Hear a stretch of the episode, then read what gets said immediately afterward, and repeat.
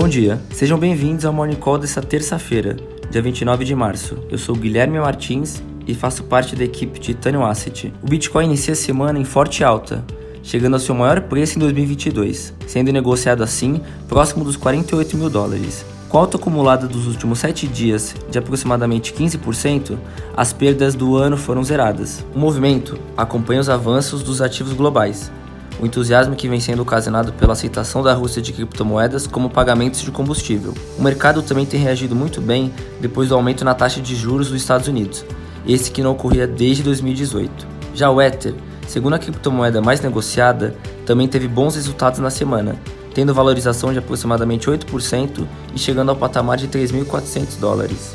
Já as criptomoedas menores, chamadas de altcoins, essas também acumulam altas na semana.